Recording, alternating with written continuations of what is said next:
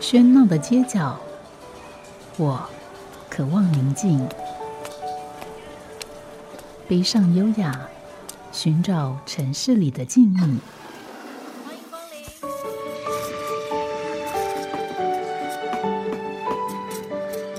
临。一杯拿铁问候，我们在书里相遇。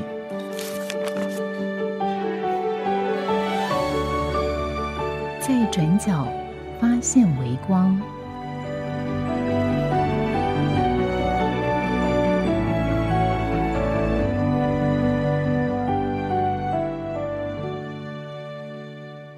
欢迎收听今天的《在转角发现微光》，我是吴嘉恒。我们在今天节目继续邀访边埔书店的廖英良。在上个礼拜，呃，我们也从他之前所经营的东海书院，然后到现在的这个边埔书店，以及他对于阅读的这个看法。那当然，阅读作为一个行为，其实现在每个人每天在手机上面所阅读的量，其实是非常非常高的。所以，从一个广义的阅读来说，我们是每每个人都读了很多东西，但是这个可能这样的行为，就有些来看他，他跟阅读书籍还是不太一样的这这个行为，特别从一个书店经营者来来看，特别是如此。那阴良，我想对于呃阅读的这件这这个行为的这个界定，我觉得还是有他嗯，上次我说了一个高贵，他觉得有点那个，我这次要说崇高，我觉得有一种崇高感在里面，就是呃人的独立性的的慢慢的锻造跟他的这个成型，其实跟阅读是有相当的关联。那自然在这样的想法底下，呃，边埔书店，我想某些程度也一定反映了阴良长久以来对于阅读的这个想法。所以，如果以一个书店具体内容来讲，它到底你希望给读者什么期待，或者读者可以期待什么事情来进到边埔书店里面？我们弄了一个店，就是我们得想办法让顾客们，就是让对书本有那么一点点兴趣，甚至可能他没有兴趣，只是刚好今天路过，然后他愿意走进来。所以其实呃，上个礼拜老师在问说，那个东海书院跟边埔有什么样的这个不同的地方？我觉得其中还有一个很大的差别就是。过去东海书院呢，其实是以他店那个书籍的陈列的量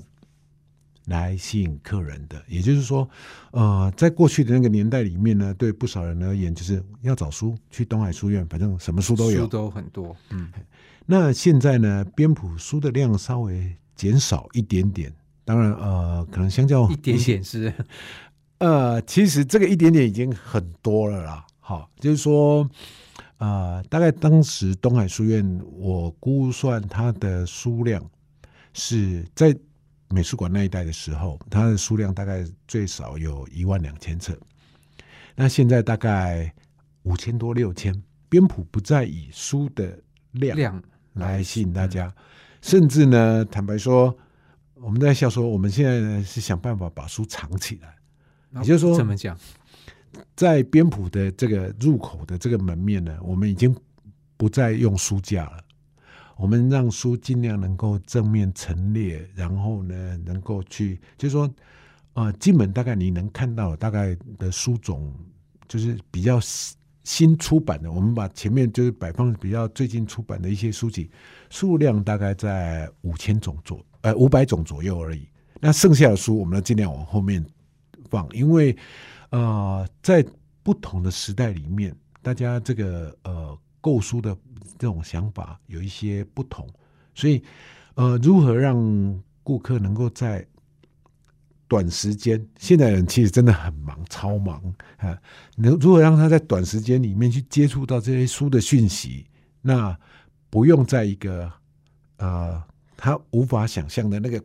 那个书的数量里面去寻找。啊，就是坦白说，哎，大海捞针式的那种寻找书的方式，并不适合现在大多数的人们。好，所以我们尽量就是在前面，我陈列的书本并不打算很多，我们尽量去针对一些我们想要推荐给读者的书做陈列，但是呢，呃，这个陈列只是让顾客走进来的第一步。那当他愿意进来之后，如果他觉得这样的书籍数量对他而言不够，那我们在一楼的后面、二楼有一整个墙面，大致上就有各式各类的书。那这样的书，基本上对我自己觉得，呃，作为一个书店五千册的书籍陈列，大概勉强过得去了。好，那我们当然就是尽量去选择一些书本，期待的呢，就是当顾客他对这个店熟悉了，他慢慢的从过去只进来五分钟、十分钟，慢慢的他有两个小时可以待在这个地方，他可以慢慢的去寻找他所要的那个书。也许他一开始几次都只是购买我们前面陈列那些书本，但是没有关系，这就是我们在上个礼拜提到的，那是一个。基础的培养嘛，你开始看书之后，你慢慢的你就越来越发现，你可以看的书，那不管是类型上面，它越来越多，内容可以越来越深，这是一个真的不断需要去培养的一件事情。嗯，不过在现在时代，就是说，好像划手机比较容易嘛，看电视也比较容易。那阅读它是一个比较辛苦的，你要慢慢的来锻炼，来你才可能会像你上次讲的这个 think deeper，要想的更深。那好像我们这个时代，好像有时候也不需希希望或期待我们想的更深。呃，我觉得这样说吧，我我最近常跟朋友在聊天的时候，我讲一件。我会举一个比较简单的例子，像老师刚刚提到说，呃，没有错。其实，在这个时代，我们透过手机、透过网络，其实，在广义广义上来说呢，其实我们都在进行阅读。但是呢，我常会跟朋友在讲到这件事情的时候，我会说，其实那些东西都是资料，哈，它都是讯息而已。那也就是它就是。一堆文字在那个地方，其实书本也是，它也是一堆文字在那里。那我常会笑说，最大的困扰就是，呃，我们看过，我们在网络上可以得到各式各样的资讯，但是这些资讯它不会自己变成一本小说，这些资讯它不会自己变成一篇论文。那为什么我们在书本上面可以看到一一部很精彩的小说，或者一个很有？这个论述内容的论文，那个是来自于那个作者，他他跟我们一样，在网络上看，他也看到很多很多的这些资讯，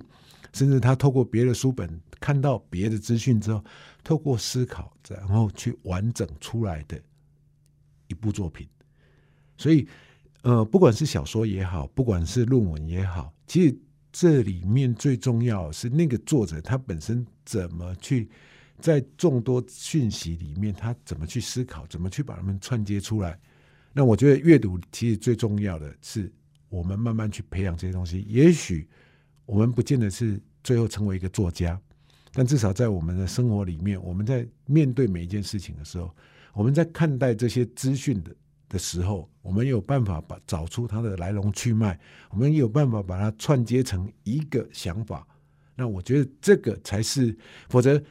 呃，我常在笑说，其实现代人经常用脸书，那脸书的内容都不好吗？其实不一定，其实脸书也有很多很精彩的内容，嗯，但他最大的一个困扰就是，你看完这一篇，你这一篇看完之后，你下一篇是跟他八竿子打不着的内容，嗯，哎。对你这一篇还在讨论这个国家大事，下一篇就到了这个如何煮出美食。我们看过的东西，它其实少了一个我们去思考跟沉淀。我们在划手机的过程里面，因为你看完这则，你就下一则，就去脉络，你都是零碎片、碎片式的。对，那这些碎片它就没有办法被组织起来。这是一个我觉得为什么透过网络，我们好像看了很多东西。呃，其实这件事情，我相信每个听众朋友自己想一下，你现在你在昨天或者前天你在脸书上面划过什么东西？其实大多数你都忘记了。哎，真的哎，就看的时候觉得哎很好玩，很有趣。再看下一则，东看西看，呃，但看的时候就不知不觉，可能就过了十分钟、二十分钟，然后过一两天，你我就忘了前两天看什么。对，甚至你找不到它。不过我还记得前两天看了一篇文章，我觉得跟刚才英良讲也有关系。那篇文章其实连接到另外一个专文，是说，其实就是因为网络的这个搜寻方面，其实现在很多的论文，你看它旁征博引，其实作者并没有就他引的那些内容去详细的这个消化，而是因为有强大的检索工具，所以他在写论文的时候可以快速的抓到。某一本书的某一章的某一小段，至于这个这一段的前后的脉络是什么，他其实不看，他有点像是到一个商店里面就拿了他就走了。结果他写出来这个论文，其实长久来看也被认为它的价值不高，因为它是透过检索来把这些东西凑在一起。对这个，我我想就是像我刚刚在说的，就是我们我们最终其实资讯都在那里。你可以东抓西抓，你绝对可以拼出一个东西来。但这里面到底包含了那个作者本身多少的思考？他到底那些所有的脉络是怎么被呈现的？其实我们在阅读的时候是在读这个，不是在读那些资料。其实资料不用读了，我都会跟大家讲。现在的我，如果要查询一个资料，我也会上网查。如果我只是要一个资料，这个时代真的不用从书本。翻书去找资料，你找到的资料可能是两年前的、五年前的那个，跟现在可能完全都不一样。但是，为什么我们还是希望大家能够多阅读？因为很重要的，在你阅读书籍的过程里面，你会发现它前前后后的这些脉络，然后作者怎么去思考一件事情，他的理论背景是怎么呈现的，它的铺陈的过程，这些对那。这个才是我们在阅读过程里面真正跟我们在透过网络看一大堆的资料最大的不同，所以我还是觉得啊，这里顺便提到就是，呃，有些人会觉得说，那我透过网络读电子书，好，那那 OK 的，其实对我而言那是 OK 的，因为我们刚刚讲书本它只是一个载具嘛，好，那只是对我们可能对某些人而言。翻书比较简单，哎，那如果你觉得我透过网络，透过这种就是这种呃阅读器去读电子书，你觉得这样比较方便？其实 OK 的，OK。我过去常会说，呃，重点不在于你用什么东西读，重点是你读什么东西。对对，所以其实呃。当然，我觉得英良在这边还是比较强调那个阅读行为本身，而且这个阅读行为是有有脉络的，是有它的这这整个一个一个某种体系的，而不是一个太零碎碎碎片式的。当然，在现代人生活，我觉得一定会有碎片式的阅读，只是我们基于一个饮食均衡的概念，也是希望说碎片跟脉络它是能够能够搭配在一起的。那在这家书店，它事实上交通相当方便的。就是在这个台湾大道上面，然后呃，这个星光原百的那一站，如果坐公车的话，就在那边下车。所以如果从这个百货公司走过去，大概三分钟；那如果从书店要走到像比如说歌剧院的话，大概十分钟，可能还不用 八分钟左右 就可以到了。你脚比较长，所以这样的一个书店，呃，我们如果进去的话，它虽然这个一楼的面积并不是很。很大，特别相较于之前的东海书院，但是它有二楼还有三楼，所以二楼在那边是整个一个一个长形的空间来陈列书，然后会看到窗外的绿树，是也是蛮吸引人的一个景观。那三楼呢？呃，三楼它其实基本上是一个我们办理活动使用的地方，就是说，呃，现在的书店呢，其实很多时候就像我们刚刚讲看书嘛。那后来你真的可以发现，就是有些人呢是习惯性是用眼睛看的，嗯，但是喜欢参加活动用有些人必须要耳朵听。那不同的人，我们怎么样去提供给他一个不同的需要？哈，我觉得想要试着传递一些理念的时候，其实他各种方式都是可行的。这样子，嗯，所以三楼我们就设布置了一个就是讲座的空间，这样子，那让。呃，有些时候也许是新书的发表，有些时候是一些社会议题的讨论，让它在这个书店里面有机会发生。这样，嗯哼，那这些呃活动的安排是书店来规划，或者说是出版社那边来提议？呃，坦白说哈，这个当然就是现在经营书店的一个很大的困难了。啊，因为呃书的这个毛利，书的毛利是很低的，所以呢，如果你透过办活动，呃，因为每办一场活动，如果由书店自己主办，其实它需要包含的讲师费用、讲师的车马费用，然后包含其他等等，那个呃，就出版社来负责。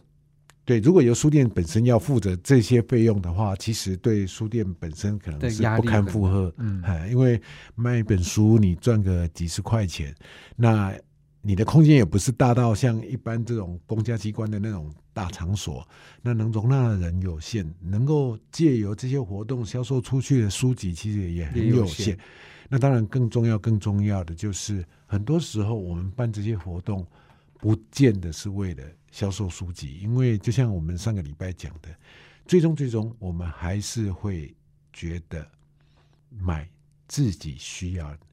我有时候常常会开所以等于说，听一听，你觉得说，哎，这个书我需要，OK，那我买。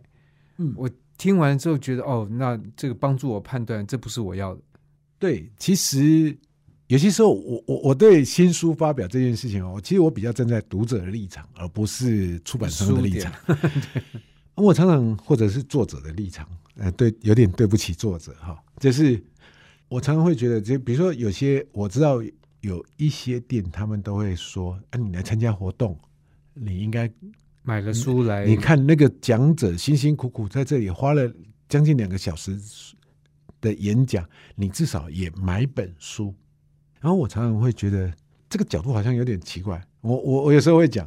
你身为一个作者，花了两个小时的时间，你还没有办法打动一个读者愿意花钱购买你的书，这中间是不是有点什么问题？那当然有很多作者，其实我们过去也碰到一些作者，他就是会觉得我干嘛来办讲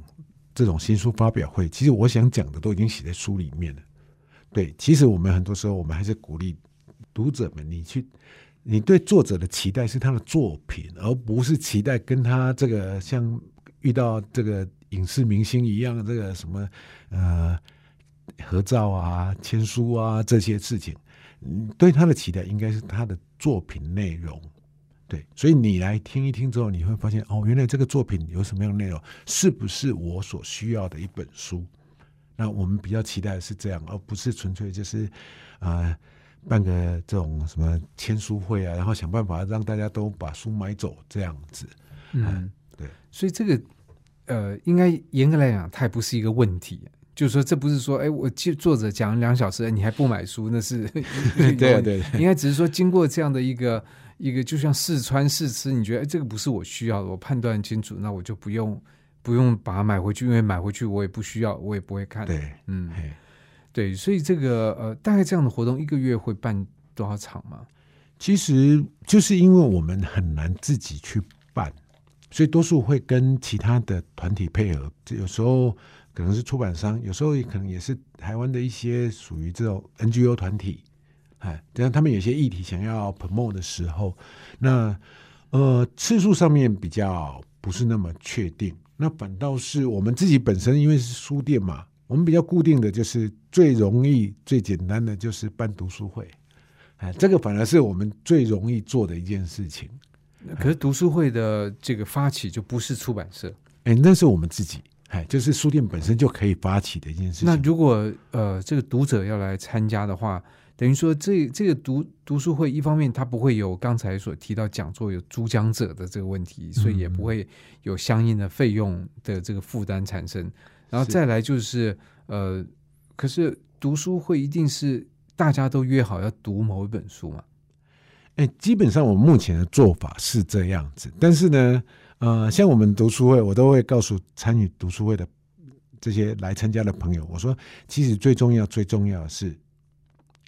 每我们每每一个月是一次，只有一次碰面。那我跟他们讲，最重要、最重要是你要来。那其实书有没有读完，你可能甚至一个字都没有看，没有关系，你还是可以来，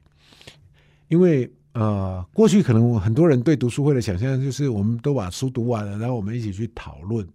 那其实，在这个年代，我知道那个并不是那么有它容易，难度。对，真的有它的难度。那如果你真的没时间读的，你可以利用这个时间来听听别人讨论这本书。也许所以你听完之后再回去读也可以。对啊，其实我发现后来发现有不少来参加读书会的朋友，他们是来这里发现啊，原来这本书是这么有趣的一本书，所以他回去才开始读的。嗯哎，而、我觉得其实是无所谓。那为什么我会跟他们说，其实来是最重要的？这个其实有一点点类似，为什么我要把书店开在这样的一个大马路旁边，让大家过，就是路过的时候就可以看到。其实过去很多读书会，我们常常发现大家就是会希望大家把书读完，然后可以一起讨论。然后呢，你就发现我这一次去，我没读完，下一次又没读完不，好意思，之后不好意思，对，就不敢去了。那你一次不去，两次不去，最后你就会放弃这个读书会。那其实很多时候放弃读书会，更更大的一个问题就是，你就没有那个看书的动力。嗯，那所以我们就是告诉大家说，没有关系，你没有看，你记得来，让参加读书会变成你生活的一部分。我们过去常常就是这样，我就觉得就是，你如果朋友邀你说，哎，今天要不要去干嘛干嘛？你跟他说不，我今天晚上是要读书，铁定被朋友骂。读书你明天再读就好了。嗯，读书向来不成为我们生活规划的一部分，哎，那它不向来不成为理由，就是你没有任何事可做的时候才读书，哎，那我觉得当然不是说它是一个一定要规划一个读书的时间，但至少读书是不是能够成为我们在生活里面比较固定的习惯，嗯，哎，就是我们没事，真的没事的时候，就是习惯的拿个书翻看一下。我觉得他有没有成为日常生活的习惯，或者是每一次，呃，你你要读书都要先这个斋戒沐浴，这个太太，它就不是一个生活里面的事物。这样啊、我们过去把看书。把读书哦这件事情看得太崇高了，好像它是一个多了不起的事情。那反而让很多人最后，尤其是在学校毕业之后呢，跟书本脱节了，书本就不再成为他生活的一对，部分。因为我们把那个读书跟考试把它 连接啊在一起，对对对所以不考的时候当然就不要读了。嗯，所以在这样的状况底下，等于说呃，这个读书会就是每个月会指定某一本书，然后大家在那个时间就到那书店里面来编谱来。对，嗯嗯嗯，其实我们读书会它挺有趣的啊、我觉得就是我们是利用礼拜五的晚上七点半，哈，那通常呢就是到了九点半过后，我们就是会找一个时间，嗯跟这个来参加的这些读者说，我们今天到这里结束。那要留的可以继续留。对你需要赶回家的，你就赶回家，因为像我们读书会有一个成员，他每次都是从彰化过来，他距离比较远。那 你如果要继续留下来聊的，针对这本书继续聊的，可以继续留下来。那很多时候，其实我们都会进行到十一点多，这店都已经打烊了，哎，大家还觉得，欲罢不能。哎，真的会有这样的状态，这样子。对呀、所以这个是一个我觉得是蛮好的事情，但这也需要费心去这个维持。那听众朋友如果听到这个讯息有兴趣来参加编谱的读书会哦，我们待会还可以聊聊这个部分。那或许可以呃也成也让这个读书会或者是读书成为我们生活的一部分。好，我们先休息一会。好家庭联播网，中部地区古典音乐台 FM 九七点七，北部地区 Bravo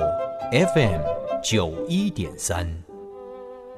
欢迎继续收听今天的《在转角发现微光》，我们邀约到的是编谱书店的廖英良。那刚才提到，在这个书店里面有读书会的活动，那是在呃一个月会有一次，是的。什么时候嘛？有固定？哎，我们是固定在每个月最后一个礼拜五的晚上，所以反正就是很好很好记，只要这个月的不管有四个礼拜五、五个礼拜五，反正就最后一个礼拜五的晚上是是。七点钟开始，七点半，呃七点半，然后嗯可能进到进到九点、十点、十一点都有可能。对，哎，那可是这样的一个读书会，通常啊，呃，嗯。大概会有多少人来吗？嗯，我们不太一定，因为他我并没有要求这个来参加的你要一直参加，嗯。虽然期待的是他们，如果你对这些书本有兴趣，持续参加，能够持续参加这样子，但是你要单次来，你因为针对某一本书你特别感兴趣，然后你要单次来，其实我们也不反对。可是问题，读者，但他如果参加这个月，他可能知道下个月要要讨论什么哎，其实我们 早在年初的时候就把一整年要读的书都已经排好了。比如我们现在其实已经开始在思考规划明明年年度的十二本书这样子哦，。所以这个都是啊，那和谁来规划？哎，基本上是由我们店家本身啦，就是由由由我阴阳自自己。己 对 那可是这个这个书单，那一整年就就就整个就是排出来。对，因为其实呃，我们并不想是那种，就是说，呃，其实我我想，这个不管是老师这边，不管是听众朋友，大概可以知道，就是说我对于追求流行这件事情啊，并没有那么大大的一个的兴趣兴趣，所以并不会觉得说啊，最近出了这本书，然后呢，呃，大家赶快来读读它这样子。我觉得很多书本它就是需要一点时间，然后让它沉淀一下，然后。像我们在卖书，其实常常会发现，有些书呢是这样，它在热销期就刚出版两个礼拜、三个礼拜，呃，可能买的人很多，但是过了那个时间，再从此再也没有人会留意起这本书。但还是有一些书，有一些作品，你会发现，其实一开始不见得那么多人买，可是它持续有人在购买，即使经过一年、两年，还是有人会记得有这么一本书，然后翻阅之后。他觉得哎，好像内容不错，他想要看。也就是说，有些东西它真的是所谓的流行，那些是长销，对对，哎，或者就是它的内容其实真的是比较值得我们去留意的。所以，呃，读书会我们为什么可以早早就排，是因为我们觉得有一些书它经过时间的考验，它真的是比较值得，可能对某些人来讲，也许比较可以启发一点什么的。那我们利用。读书会的时间，让大家有机会去接触到这个书本。对，嗯，那可是如果他不是持续在关注，像像比如说，可能听众朋友听这一集听到说，哎，有这么好的读书会，可是要读什么书，你已经规划好了，那我在哪里可以看到这个书单呢？他可能不一定在脸书上面清楚就可以看到吧？哎，网络时代其实都可以的，哦、真的、啊。对，那我们其实我们每个月还是会再。告诉大家这个月要读的是哪一本书。其实我们现在已经做到，就是直接把它放在我们脸书的那个 banner，就是那个封面上、哦、点上去就可以。只要打开编谱的脸那个脸书，你就直接就看到这个月读书会是什么时间，然后要读哪一本书。这样，像像比如说这个八月会要读什么书吗？呃，其实我们。上个月我们读的是那个马奎斯的那个《预知死亡记事》，那很多人会问我说，怎么不选《百年孤寂》？我说，《百年孤寂》其实很多人都没有读完，而且太厚了。对，而且呢，它不见得是一本适合讨论的书。那我们还是希望大家借由一本可能不是那么厚的书，先了解这个这个拉丁美洲的作家马奎斯，然后你。也许读了一本觉得比较有趣的书，然后你觉得，哎，它的内容好像很值得继续看他其他的书，所以我们去上个月读的是这个《预知死亡记事》，那七月份我们读的是《巴黎地铁上的人类学家》，嗯，哎，它是一本比较论述型的书籍。那我们大致上就是，其实未来做法应该也都是这样，只是我们会有。一个月是读文学书，另外一个月是读非文学。非文学，那他可能都比较着重于思考。嗯，对。那这个思考就不见得是那么哲学哈，就是那种哲学原点式的那种阅读。像我们，嗯，一月读的是走路，那声乐我们也读那个呃浪漫主义地理学这种，哎，就是说，其实你透过不同的议题，哎，浪漫主义地理学是五月，声乐我们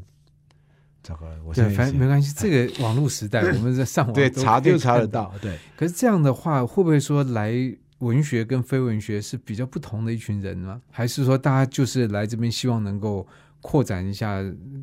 自己的这个阅读的领域范围？反正文学、非文学都读。对，我觉得其实我们以这一年一年多的经验哈，你会发现，其实大家阅读上面并没有那么的局限。会愿意参加读书会，其实多数都来自于自己希望能够多扩展一点自己的一个视野。好，那当然有些书真的不是每个人都需要，或者是真的有那个能耐去读它。好，比如说很多哲学的原点我们是读不懂了，但是我们读一点点，透过一些议题的介绍，让我们了解那个那个思思考思思考点在什么。什么地方？就像我说，呃，我们这个月读的这个巴黎地铁，搭地铁都可以想出一大堆有的没的事情。在我们生活里面，我们过去搭地铁可能就是非常习惯，我只反正我买票坐车，然后就在车上划划手机，自然到了我要下车的站，然后下车走出来。你从来不会去想到，在这个过程里面，你会遭遇你它本身的那个你会遭遇到什么？然后你可以看到、观察到什么？对，你会观察。那因为他是个人类学家，他对这些事情，即使是在搭地铁，他就是有特别会去留意的地方。那这也就是我们在学习哦，原来即使看起来是很日常生活的事物，原来都有这么有趣的地点的状态的东。西在里哎面。嗯，对，那只是我们过去从来有看没有到。嗯，哎，所以这这个每个月的读书会就是在三楼进行，没有，我们在一楼，在一楼，哎。可一楼就已经放了很多书。哎，氛围嘛，氛围，哎，对，呃，其实是这样子，就像呃，边埔它是一个卖书的地方，然后我们也提供咖啡、饮料这些东西。比如一楼，它本来后半段我们一直都是把书跟座位混杂在一起。那但是呢，比如说进行读书会的时候，我们就会觉得，呃，其实有时候开店是这样，就是我常过去常会说，其实那个商业，你营业这件事情啊，对我至少对我自己来说，它是一个手段，哎它不是我弄边谱这个店的目的。所以呢，呃，有很多事情你不用每不用把每一件事情都去考虑它是不是有那个商业的利的经济益效益啊，对对对这些，所以我们读书会的时候，觉得在一楼大家比较轻松，那不会像是像讲座一样的嗯。那么、那么中规中矩哈、在一楼这样一个像是又是咖啡座又是书本的地方，所以如果我来参加，我还是可以点个咖啡，还是可以啊，哎但不一定，但是一定没有强迫一定要点，对，就是书甚至 书没有跟我买都没有关系，没有关系。哎哎，因为我觉得我们创就是设立这样的一个空间，本来就希望有一些事情能够在这个空间里面去发生。那至于说，就像我刚刚说的，并不见得每一件事情我们都必须把它放到这个它有没有什么经济效益。好，那把那个东西放开，其实我们进行这个读书会就会更自在轻松一点。嗯，你因为你不用考虑在这个时间点，我这这这件事情到底有多少营收。嗯，其实包含有些时候我们办活动也都是这样子，那那些事情不要再去考虑它有没有营收，营收是来自于我们日常每天哎卖了多少书，能够有多少人愿意来这个空间去看看书。其实我们的空我们那个空间是这样的，就是你来你可以看店里的书，你也可以看自己的书，你也可以带着电脑来，嗯，在这个有书的氛围里面做自己的工作，这都 OK。其实我觉得它就是一个空间，反正尤其像这种夏天，我常会跟那个一些就是我们脸书上的朋友们说，反正夏天这么热。你自己一个人在家里开冷气多浪费，你就来这里，我们一群人一起吹不就好了？哎这的确是蛮那个蛮心胸开阔的一个做法。没有，因为这我觉得很多事情，其实我们有时候你只要不要太过于习惯分你我，嗯，其实很多时候我一个人我也需要开冷气。对，我今天进来五个人还是一样这样的冷气，那我们能不能真正运用这样的方式？其实它多多少少就是一种共享，对，嗯哼。而且它就是一种资源的节约。不过大家有时候共享会想，那那为什么不是我到你家，然后你要到我家，就会哎、我也很希望到他们家，但终究就是因为家是私人空间，对，那书店是一个公共的地方，嗯，其实我觉得对我自己来说，呃，书店，书店其实可能我比较老派一点哈，其实我一直觉得书店是一个要维持，在过去以来，它就是一个具有公共性的地方，嗯，一个公共性的商业空间吧。对，所以这一个公共性呢，呃，我们就是比如说走进边谱，其实是没有所谓低消这回事的，因为你走进咖啡店，基本上你进去就要消费，没有没有去逛咖啡店这件事情。但是书店它是一个，你可以不死走进来逛一逛书本，你可以一毛钱都不用花，然后一本书都不用买，你也可以离开的地方。嗯，所以像我从过去一直就是把店里面就设定为就是我们我们叫做座位使用需要有一个低消的费用。你真的要需要长时间使用那个座位的时候，那我们你把它当咖啡店，那我们就希望呃大家能够有一点点消费，让我们可以让这个空间继续下去。但是如果你只是逛书店，真的不见得需要需要花钱。消费，嗯，了对啊解嗯。对，所以在这个方面，我想大家都可以感感受到边谱的一个开放的这个这个特性，欢迎别人来的特性。那我我也想到，好像在之前，因为这个边埔事实上离歌剧院很近，所以之前我记得在脸书上也也这个相招过，大家说，哎，我们跑到歌剧院看某一场表演，看完以后，大家就到边埔去这个坐一坐，然后跟可能呃不认识，但是都看过刚才那场表演，大家来交换一些想法。呃，其实当时会选择在那个地点，的确就有考虑到，其实歌剧院就在附近。好，那甚至其实旁边的那个百货公司里面还有电影院，对，看完电影大家来讨论也是一个方式好。对，那我们就是觉得一步一步来。那一开始就是觉得说，哎，因为看歌剧，其实看电影，包含看电影也是。但看电影的好处就是，你这次漏掉，你可以再再去看一次，再去看一次。嗯但是呢，一般我们进歌剧院看这些演出的时候，其实很难有机会错过就可能顶多再演个一两场。对，啊，你也很难有那个时间说，在一个周末里面连着去看两三次。那所以那时候就会觉得说，不管怎么样呢，我们在看一个演出、看一个表演的过程里面，我们难免会有一些东西 lost 掉。那如果有这样的机会，就看完之后，然后大家有个地方，然后我们可以坐下来，然后一起讨论一下刚刚到底看了什么。那也许每个人甚至有他不同观看的哎角度，注意的点也不一样。对，嗯哎，那进行过几次，觉得哎，其实还蛮有趣的，就包含我自己有时候都都会发现啊，什么我为什么没有哎看到？对因为因为我也参加过，我也觉得，哎，对啊，哎，你会注意到这个蛮有趣的，我都没有注意到这一点。对，就是每个人、其实每个人观看的角度真的很不同。那借由这样的讨论，尤其在刚看完的时候，其实大家对印象深刻。。对，哎，对，那我觉得那是一个很好的，就是一个方式，就是那我觉得透过这样的讨论，大家对这一部戏的印象就可以更深刻、更深入。那他对于这个就不见得是书店本身，他有时候对于台湾我们对去观看这些表演艺术可能是有帮助的。那就是我刚刚说的，其实不见得每件事情我们都要去考虑从这个经济效益。对，其实呃，约大家一起去看去歌剧院看演出，一直到回来，坦白说，回来讨论，你觉得你想要点杯饮料，你就点杯饮料；你不想点，我们就就坐在那里聊天。那我觉得就是呃有，当我们在做某一些事情的时候，真的就不用去考虑它有多少的那个就是经济的这个层面。那这样子很多事情我们可以让他做得更愉快一点，这样更愉快也更纯粹一点。哎，就是说我们就想这样做，那这个。只要把一些呃你想要考虑的因素考虑进去，那有时候的确可以把这个商业的部分，不是说完全忽略，但至少可以先搁置一下，这样。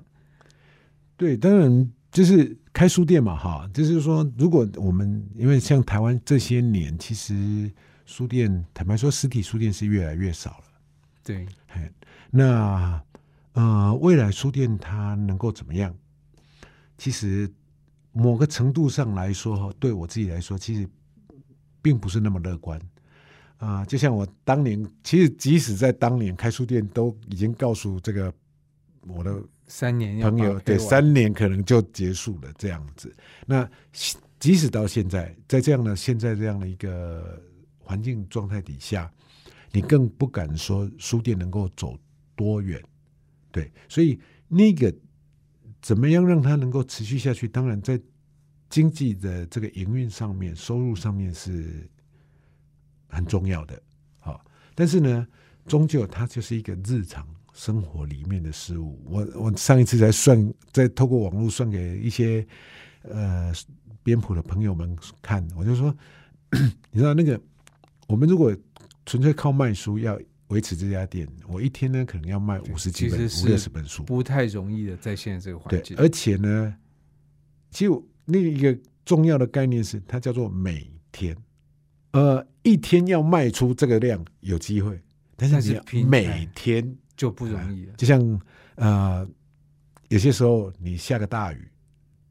哎，有些时候呢，就是天气突然一个大的变化等等，各式各样的状况都可能让你当天这营运状况变得很不好。嗯，那这个光是要追追捕这件事情，你就真的要花不少力气。但是那终究就是每天的营运，那是我们作作为一个要开书店的人，我们必须去想办法承受的一点。那但是当我们设立了这个空间之后。就是我我说，呃，商业是一个手段，它不是目的，所以呢，并不见得每一件事情我们都必须要那么的商业化的想象。对，哎，对，有些事情就是让它在这个空间里面，大家就像朋友一样的自然的发生。其实它是是一个至少啊，我们这个社会坦白说已经很很功利、很资本化了，有没有办法让它保有一些些不那么，哎，好像凡事。都都都只是钱的事情，这样子，哎，让他自保保有一点点是属于人跟人很自然的交流，不是这个交流都是为了最后的经济目的。那我觉得这其实也是书店本身很重要的一件事情。嗯，所以透过这两集的访谈，我相信听众朋友对于这编谱呃的状况，对于音良的这个想法有多。更多了解，我想这里面也很清楚的传递出的讯息。我想这也是我们每一集的节目都会提到的事情，就是希望大家呃有空呃没空也好，这个能够多到书店里面走走，把它变成你书这个生活的一部分。而这样的一个接触，不管就生活乐趣，对你自己的这个涵养，或者你有更功利的这个想法，我想这个都是会有相当多的帮助的，它不会让你失望。那今天非常谢谢英良。哎，谢谢老师。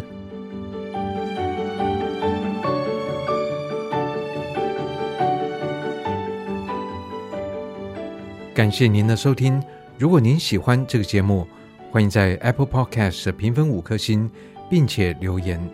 如果您是用 Spotify 或其他 App 平台收听，也请帮我分享给身边喜爱书的朋友。我们下集再见，拜拜。